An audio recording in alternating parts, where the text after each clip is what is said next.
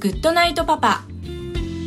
この番組では年齢さまざまな子供を持つパパとナビゲーターのコマシンが毎回テーマに沿って対談を繰り広げていきます。子育てを通じて学ぶこと妻には言えない本音社会との関わり方などここでしか聞けない話が盛りだくさんです。それでは今回の対談をお楽しみください。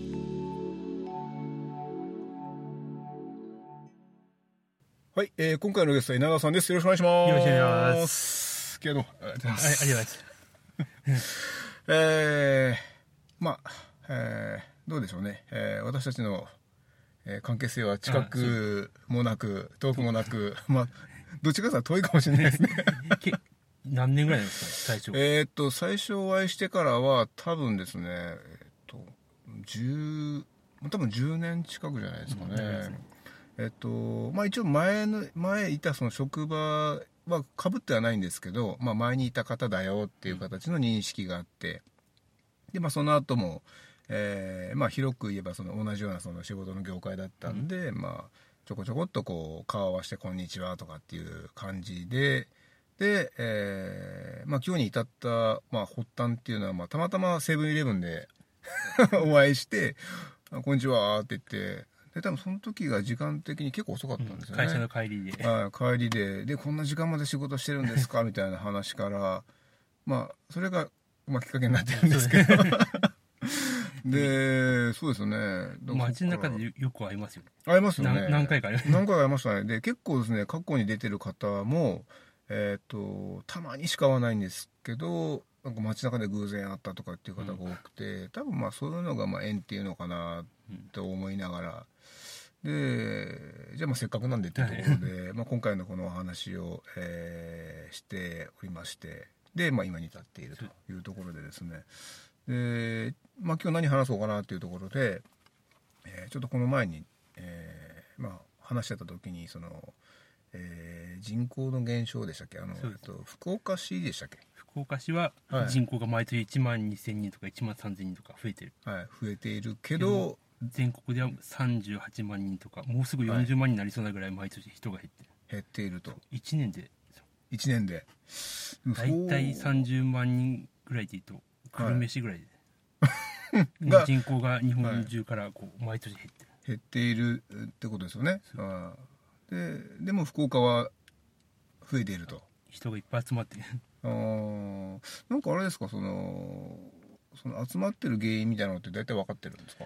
まあ、まあ一つは仕事があることと、はい。あとこう九州の中でうん。福岡だったら行ってもいいよみたいな、あそのー例えば就職するときにああ、はい。特に女性がお多いんですけどおあー福岡だったらこう新幹線一本で行けるから行ってもいいよとかああ、はいはいはい。そういう人が多くてだんだん九州中から集まってじゃあ結局なんかそのプラットフォームが整ってるからっていうとうんころですかね。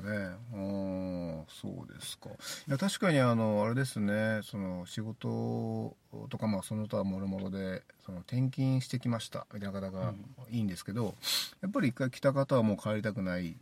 まあ福岡住みやすいとかですね、その田舎と都会度合いのそのバランスがいいとか。うんね、言われるんで結局戻らずに住み着いてその今言われたあの増加に、えーまあ寄与してるのかなと、あの転勤したらブラックホールとかって言われて 一回行ったら戻ってこないみたいなことも、はいはいはい。ですよね。なるほど。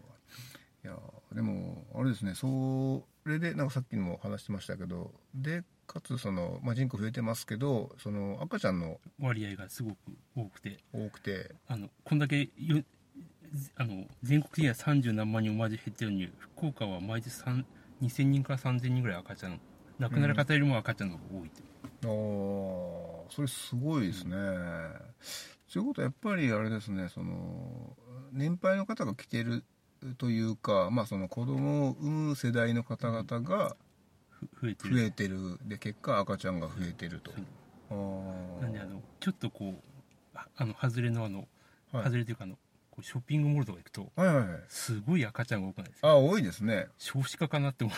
多いですね。あ確かにそうですね。僕も今5歳の娘いますけどねあのやっぱイオンとか行くじゃないですか,、だから大結構まあそう人も多いし、どちらかといったらそのなんだろうなもう子供が来る前提のなんか作りというか、そのおもてなしじゃないですけどそういうふうになんか全体がなってるような気がするんですよね。ベビーカーとかでも多いしあの一人じゃなくてこう2人3人と連れてる人が意外とうんそうですね。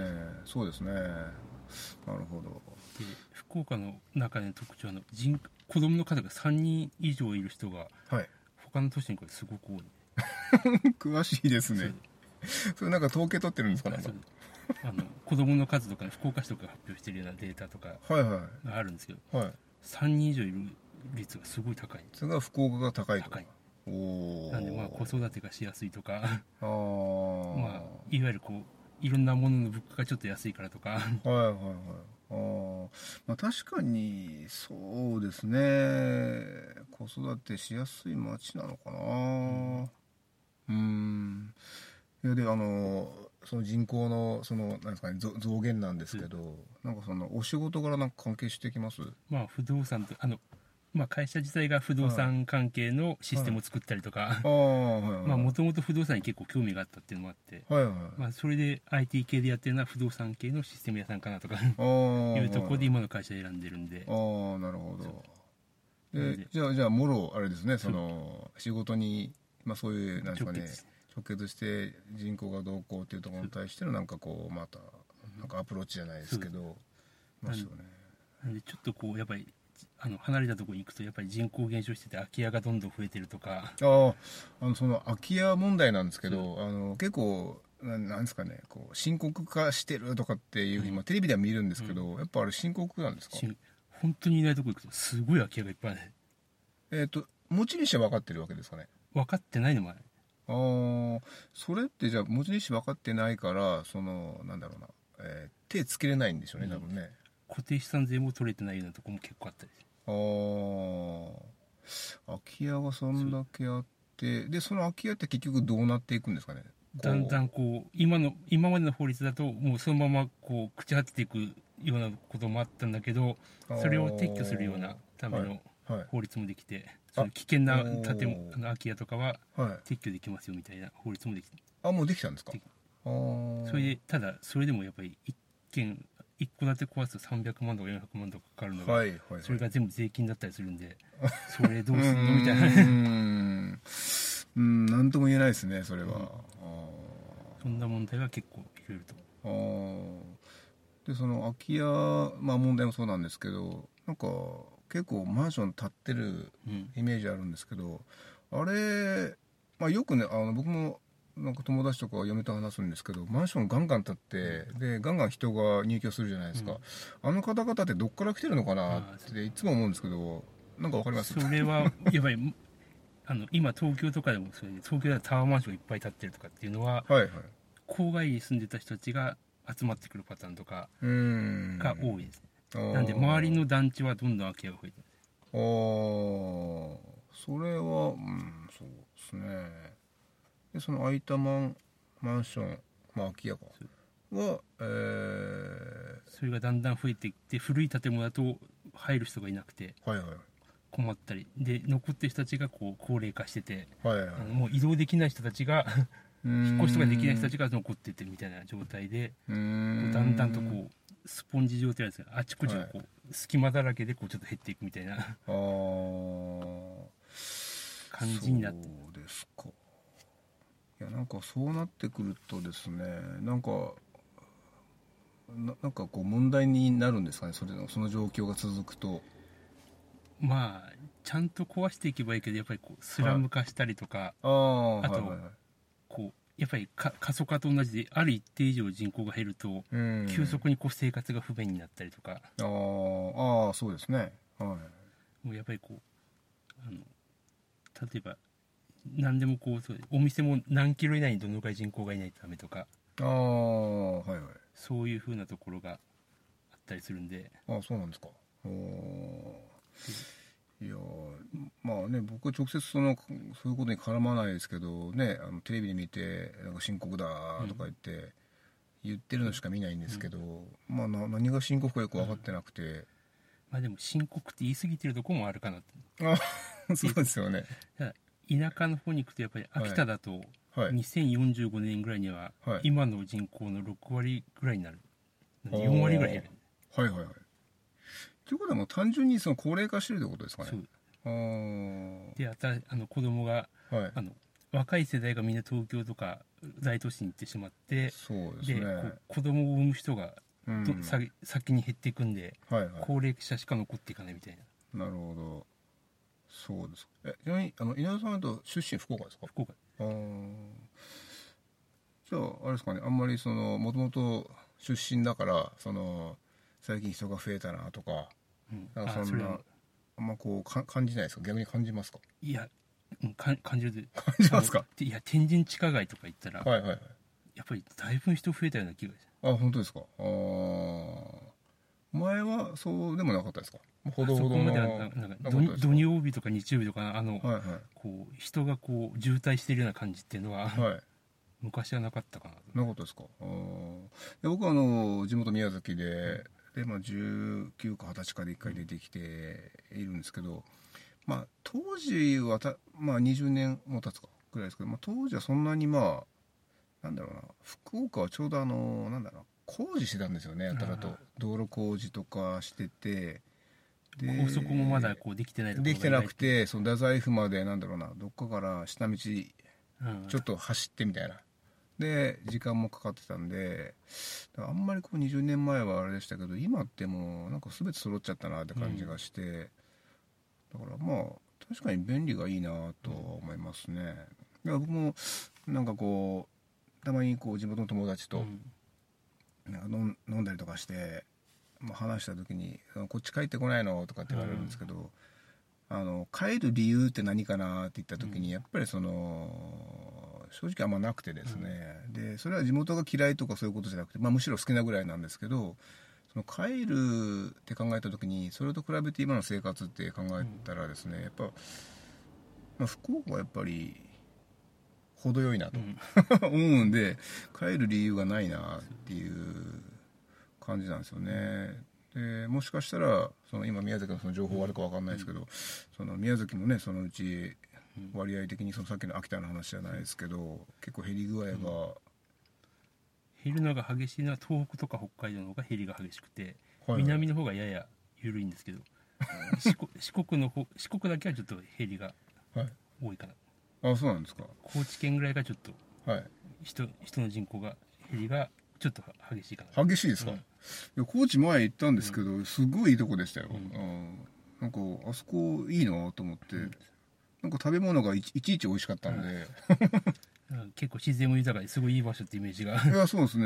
いや高知行った時本当にあの、まあ、特産品なのかその塩ですよね、うん塩一つとってもなんかうまいなと思ったし、やっぱその四万十川とかもなんかすごい良さそうな、はいはいはい。まあ、たやっぱ食べ物が美味しいとこはいいなっていうのが単純にあるんで。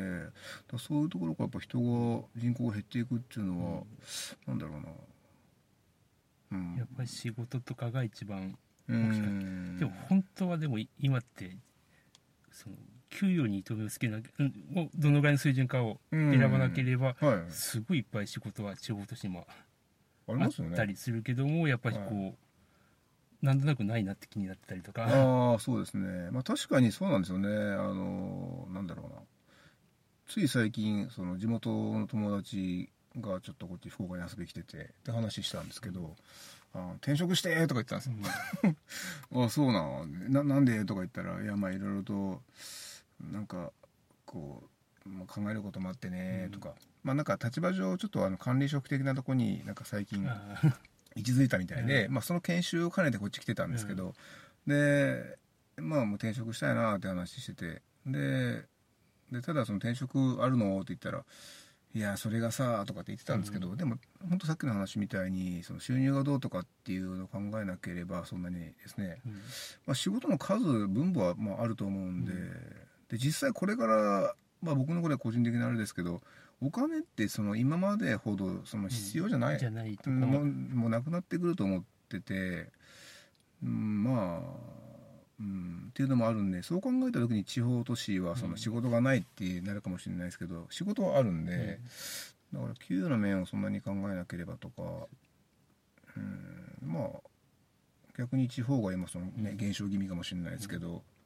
まあ、ちょっと歯止めになるのかなっていう。なんで意外と例えば本当にちょっと離れたところに行くと、うん。200万円以下の家とかいっぱいあるんですよ。おおすごいですね、一戸建てとかすごいですね。200万円以下の戸建てとかいっぱいあるんですよ 福岡でもちょっと離れたとこ行って意外とあるんですよ。えそれって土地別ってことですよね？土地土地付きです。土地と家がもうあの一緒になったやつがまあちょ200万、ちょっと古いっちゃ古いんですけど、はいはいはい。200万とかあったら結構買える家いっぱいあるんですよ。あ本当ですか、うん。それはいいですね。なんかちょっと離れたところにもう一軒買ってもいいかなぐらいの。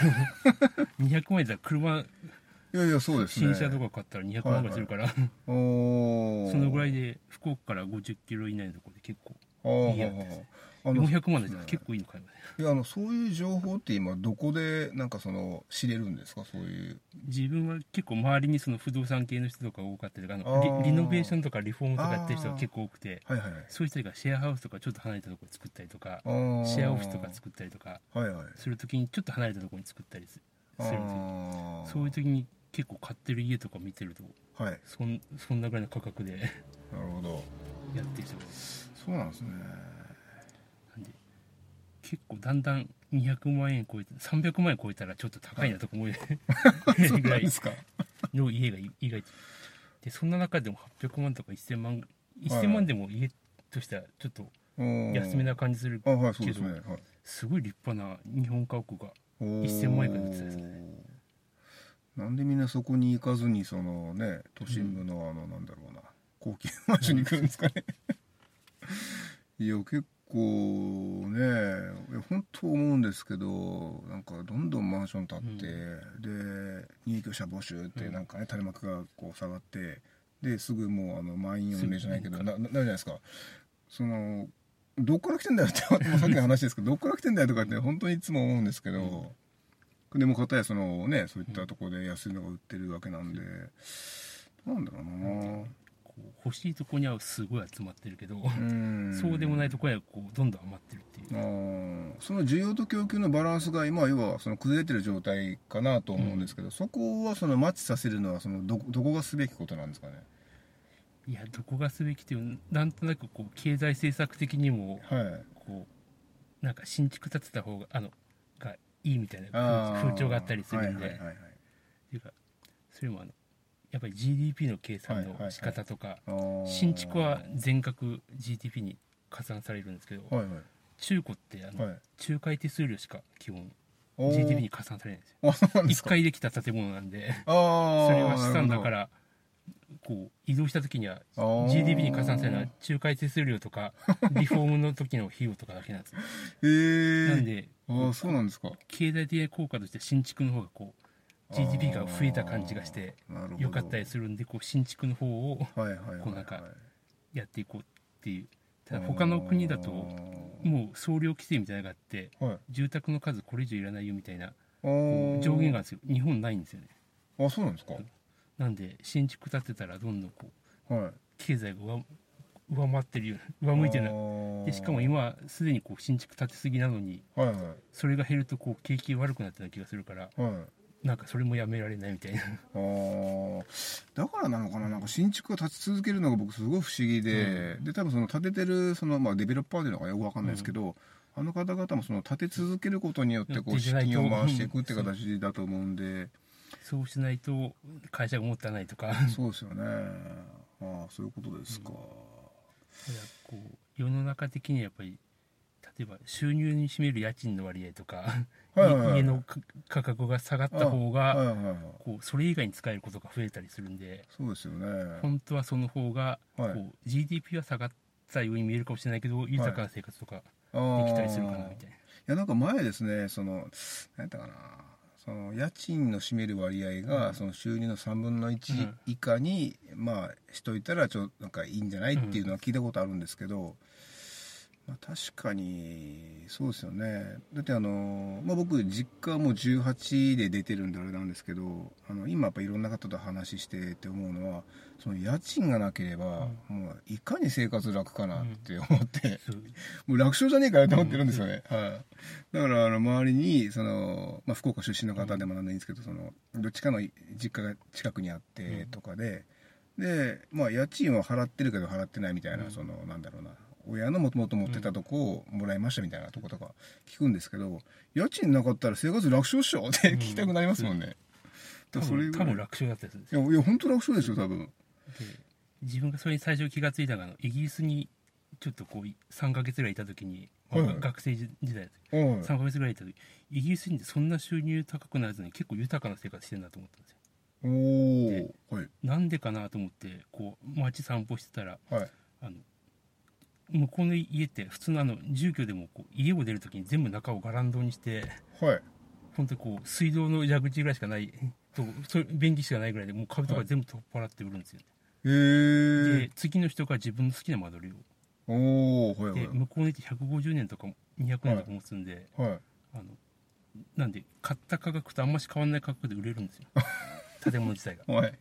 なんでその間にこう自分の好きな間取りでへやるんでこうなんかー。自分流のす生活ができたりしてるんですよ。おー。でそうなんですか。うんえ、それで、その、なんですかね、もう留学、え、それって、その、学生時代学生時代。ですかおー。いや、本当なんか家賃、ね。そうするとこう生活に占めるその家賃とかそういう住居費の割合が低いんです最初から。あーそうするとなんかその分こう内装にお金かけたりとかああはいはいはい。その中にこうすごい豊かに見えるしうん。実際豊かなんじゃないかなと思う、うんいやそうですね、うん。いやーそうですか。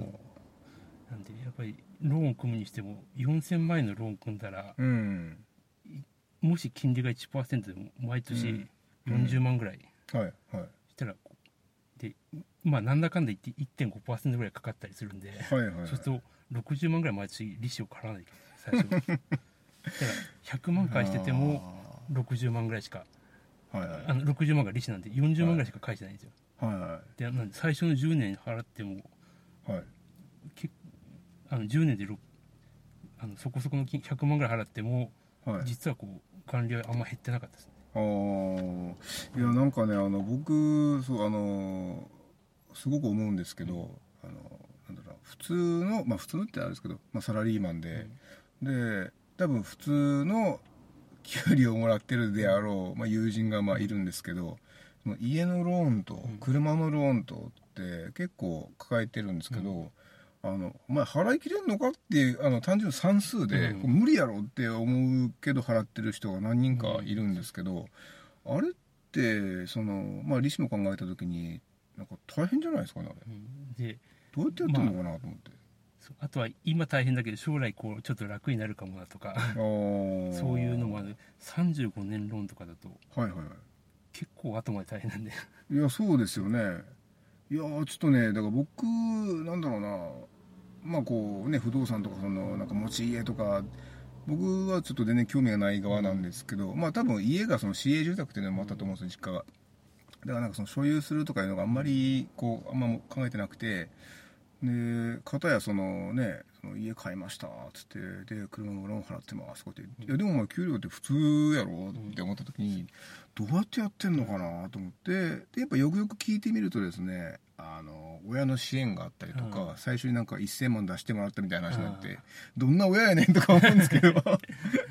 まあ結構多いですよすげえなと思って、であの、まあ、かつその出してもらったかつそのなんか困ったらちょっと出してもらう月もあるとか、あと、まあ、食事とかも結構食べさせてもらったりとか言って、まあ、家が近いとかやっぱあるんで、そうよねってあの素の状態でそのゼロスタートでやった時にその算数でも単純に 1+1 は2ぐらいの簡単な話で無理やろって思って。その時にいややっぱなかなかそのね家を持つとか、その収入に対するその家賃とかの割合っていうのは、まあ難しいよなとか思って、やっぱり収入がいっぱいある人ではい。やっぱりいい家欲しいなとかっていうのははいはい。当然あると思うんですけどはなんかし家を新築の家を持たなきゃって思うほどはいはいはい。意外とちょっと目を変えてちょっと離れたところとか目向けたりとかするとうん。すごい安いものがあったり。そうですよね。今はとにかくこう東京なんかでもタワーマンションにこう人が集まっていったりとかして、はいはい。こうすごい中心部に人が集まってとにかく中心部に集まってるあの ちょっとこれあの素朴なあれなんですけどタワーマンションって要はその、えー何十階建てとかっていう話ですかね、タワーマンションって。あれですねあの例えばマンション着きましたと。で玄関開けるまで1分以上かかりますよねかかりますよね。それはね僕の中で時間かかるっしょって思ってでもタワーマンション意外とはい。あの真ん中より下とか意外と安かったですよ。あそうなんですか？やっぱり東京だとあの土地代が高いんではい。それを50階建てで割ったりすると一部屋あたりの家賃はあ家賃か土地の値段が安くなるんですよ。ね、はいはい。で意外とこう真ん中より下とかってはい。思ったより高くないんですよ。ああそうなんですね。それでこうみんなが買えるなと思って集まってきてるはいはい。なるほどあの一番上とか何億とかしそうな感じなんですけど、はいはい。階によって全然こう値段が違ったりするんで。そうですよね。で意外とこう買えるなみたいな値段で売ってたりするんですよ。ねで階によって違いますけど結局その階によって違うのってまあ間取りも違うんでしょうけどその景色が違うってことですよね、でもあんま変わんないじゃないですか？まあそのねまああるでしょうけどそんなにねこう景色も変わらんやろうなと思いながらでも金額もだいぶ違って、つってでタワーマンション来てつってで玄関ねあの家入るまで何分もかかってみたいなんでいやすごいなと思って。あとこう共有部分って言ってあの、はい。みんなで使えるような部分のうん。設備もやっぱりこう、うん。そそういうところが良かったりするんですよね、あそういうのもこうちょっとずつあはい。あのみんなのお金出し合ってるんで。ああそうですよね。そ,、はい。そういう部分がすごい良かったりとかするんでああまあ、すごいよいいなっていうところもあるんですけど。ねうーん。そうですか、うん。まあ。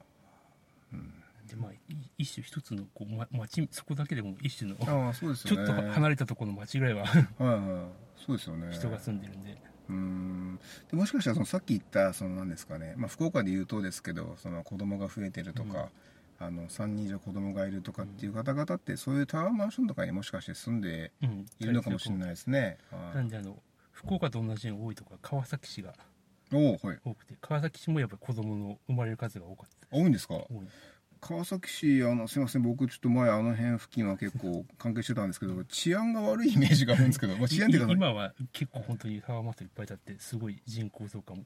あそうですか。た多分福岡と川崎がダントツで多いんですね、あそうなんですか。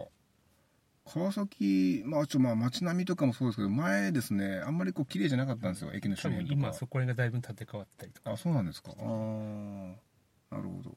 やっぱあの綺麗な街並みですね、あのポイントは。いやなんかあんまりイメージ良くなかったんですけど川崎はい今いいんですね？うん今だんだんこうあちこちいいとこがいっぱい。本当ですか？そうっすか。いやいやそれはちょっとやっぱりまあ前のねだいぶ前の話はやっぱり今してもやっぱ変わってるってことですね。なんでそういうあのちょっとだいぶ古くなってきたところとかがこう新しく再開発とかで変わったりとかししてるんで。なんか今あの知ってる範囲であのすごい開発してるとこってなんかあります？全国どこでもいいんですけど。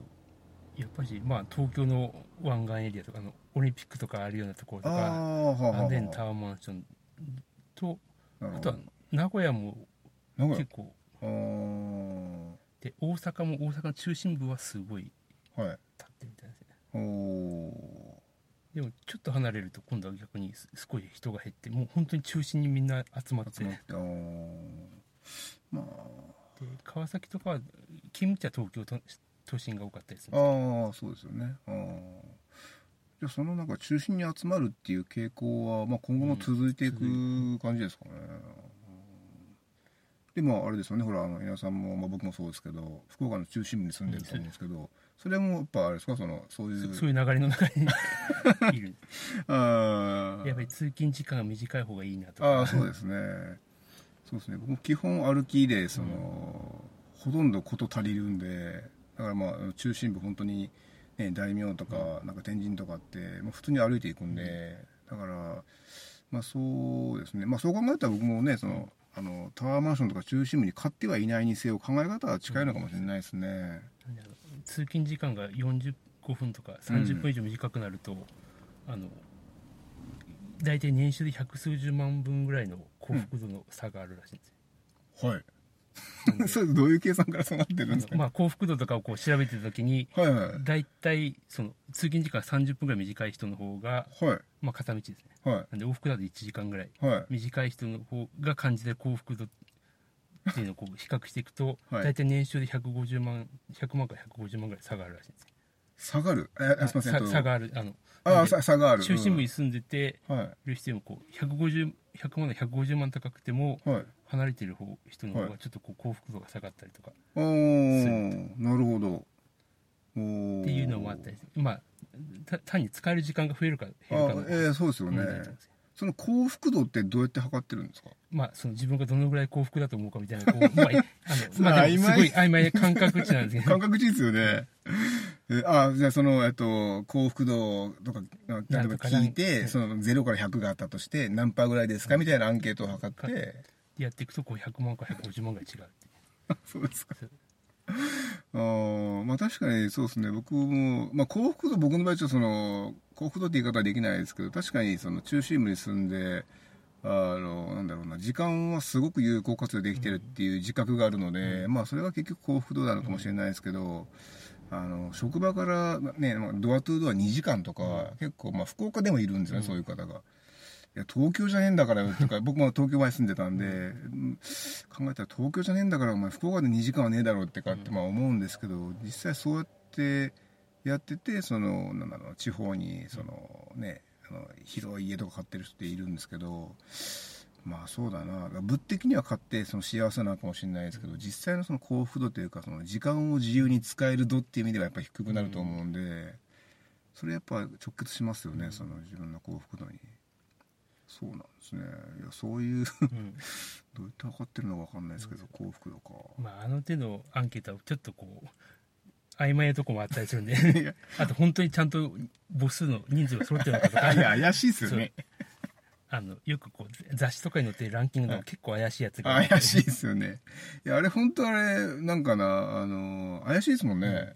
実際、知らんしとか、その、どうやって測ってんのとかっていうのは証明できないですからね。あの、よくある経済調査とかも会社によく来たりするんですけど、はいはい。あの、半年後の受注は増えてると思いますかとか、はいとか、54321みたいなのつけたりするんで、はいあ、こんなんでやってんだな、あで、結局、結局それを統計として出してるわけですよね。見通しは明るいと思ってしか何パーセントいるとかみたいな感じの統計にな怪るんで、しいですね。あ意外とこんなもんなんだなと思う。ああ、こんなもんですよ、本当に。いや、そうですか。えー、あの、そんな話をしてみたらですね、お時間がですね、もうすぐ来ました。えもうなんか早いもんで、で、もう今日はとりあえずあれですね、その、えー、なんですか、空き家問題とか。少子化とか。少子化とかいろいろありましたけど、いや、でもこういう話は、えー、今まで約90回近くも放送してますけど、初めてじゃないですかね、こういう話になって。で、最後、幸福度の話まで行きましたから、今日の回なんかすごく珍しい内容になったかなと思って、はい。じゃあちょっとまあ、ぼちぼちお時間なんで、ではあの、この辺りで終わりたいと思います。ありがとうございました。じゃあ、ありがとうございまし